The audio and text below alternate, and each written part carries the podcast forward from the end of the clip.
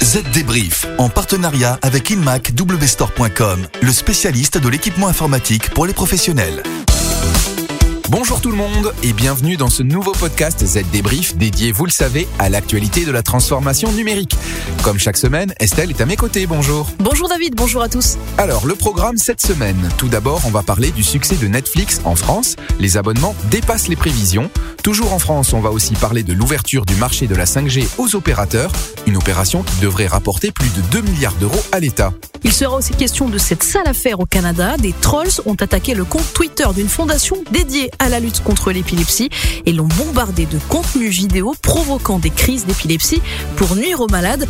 On vous donnera aussi le palmarès des 10 applications mobiles les plus téléchargées de la décennie. Enfin, dans notre rubrique pratique, vous saurez tout des clés de la communication et de l'argumentation en ligne. Allez, le Z débrief, c'est parti. Les dernières infos. Vous le disiez donc, David, les chiffres des abonnements Netflix sont tombés. Oui, et ceux qui concernent la zone Europe de l'Ouest et la France sont bons. La société d'études eMarketer a même dû revoir à la hausse ses prévisions. Concrètement, cette société avait prévu plus de 13,5% d'abonnements en Europe de l'Ouest cette année. Eh bien, maintenant, elle parle de 18%. Et pour la France, l'augmentation n'est plus de 15% en un an, mais de 33%, plus du double. Une bonne nouvelle pour Netflix alors que se profile une année difficile avec l'arrivée de nouveaux concurrents, dont Disney ⁇ sale temps pour les opérateurs de téléphonie français. Parce que Bercy vient d'afficher les prix d'accès au marché de la 5G et les tarifs sont bien plus importants que prévu. Pour les premiers blocs de 50 MHz de fréquence que se partageront les opérateurs, chacun devra débourser la somme fixe de 350 millions d'euros sur 15 ans et devra aussi s'engager sur différents terrains contraignants. Comme initialement prévu par l'ARCEP, le gendarme des télécoms, le cahier des charges prévoit l'ouverture de la 5G dans au moins deux villes par opérateur avant la fin 2020.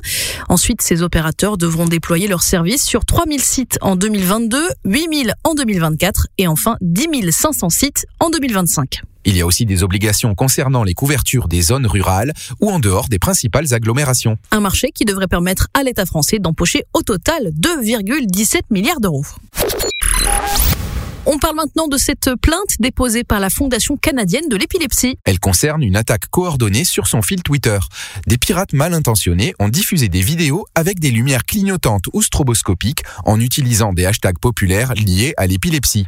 Conséquence, le possible déclenchement de crises chez les personnes qui souffrent d'épilepsie photosensible et qui regardaient ces messages. Ces attaques ont eu lieu le mois dernier pendant la campagne nationale de sensibilisation à l'épilepsie, soit au moment où le plus grand nombre de personnes épileptiques et souffrant de crise d'épilepsie étaient susceptibles de suivre les publications de la Fondation.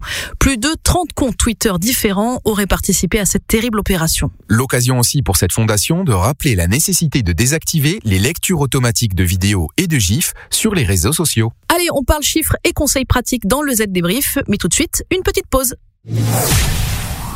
Vous êtes commerçant, consultant, vous travaillez dans l'événementiel, dans l'immobilier? Avec le programme Try and Share d'Acer for Business, trouvez le PC portable qui vous correspond en bénéficiant des retours de professionnels plurisectoriels qui ont testé les produits et donnent leur avis.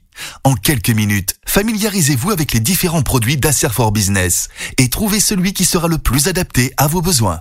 Retrouvez les solutions Acer for Business sur inmacwstore.com. Le chiffre marché. Allez, maintenant, on parle applications et téléchargements. Quelles sont les 10 applications les plus téléchargées cette année, David? Dites-nous tout. Eh bien, en haut du palmarès, on trouve bien évidemment Facebook, suivi de près par Facebook Messenger. Là aussi, rien de surprenant. La nouveauté, c'est que ce service de messagerie instantanée de Facebook n'est aujourd'hui plus cantonné aux échanges entre particuliers. 40 millions d'entreprises s'y sont mises dans le monde. Sur la troisième marche, WhatsApp, preuve de son succès chez les pros, la messagerie en ligne vient d'annoncer la mise en place d'un arsenal plus répressif envers les entreprises qui y lancent des campagnes de spam. À la quatrième place, Instagram, puis Snapchat allègrement pillé par Facebook, mais toujours là avec 210 millions d'utilisateurs dans le monde. Skype, la célèbre plateforme d'appel vidéo, se situe à la sixième place. Suit TikTok, l'application favorite de la génération Z, les internautes nés après 1995. Ensuite, UC Browser, le navigateur mobile chinois. YouTube et ses vidéos créatives occupent la neuvième place. Et enfin, en queue de peloton, à la dixième place, nous retrouvons Twitter, qui ferme donc ce classement ça peut toujours être utile. Allez, maintenant, on vous donne quelques conseils pour rester professionnel quand la pression monte d'un cran en ligne. Conseils utiles n'est-ce pas Estelle? C'est vrai, la patience n'est pas ma principale qualité, mais il en faut d'autres face à un service client lors d'une négociation commerciale ou de discussion entre collègues. Tout d'abord, mieux vaut privilégier l'empathie à l'affrontement direct. Une bonne façon d'y parvenir est de demander à une personne qui ne partage pas votre point de vue d'expliquer sa position. Évitez, comme dans la vraie vie, de communiquer si vous êtes de mauvaise humeur. Attention, l'écrit, ça laisse des traces. Attention aussi à la manière dont votre interlocuteur s'exprime. Si un on ou nous remplace un je, cela veut peut-être dire que la discussion se fait à plusieurs.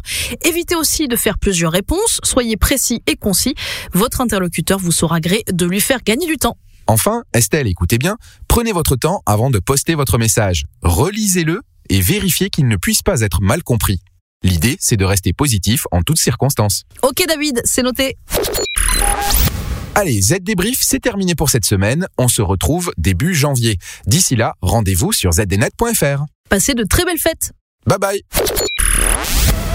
Z débrief en partenariat avec InmacWstore.com, le spécialiste de l'équipement informatique pour les professionnels.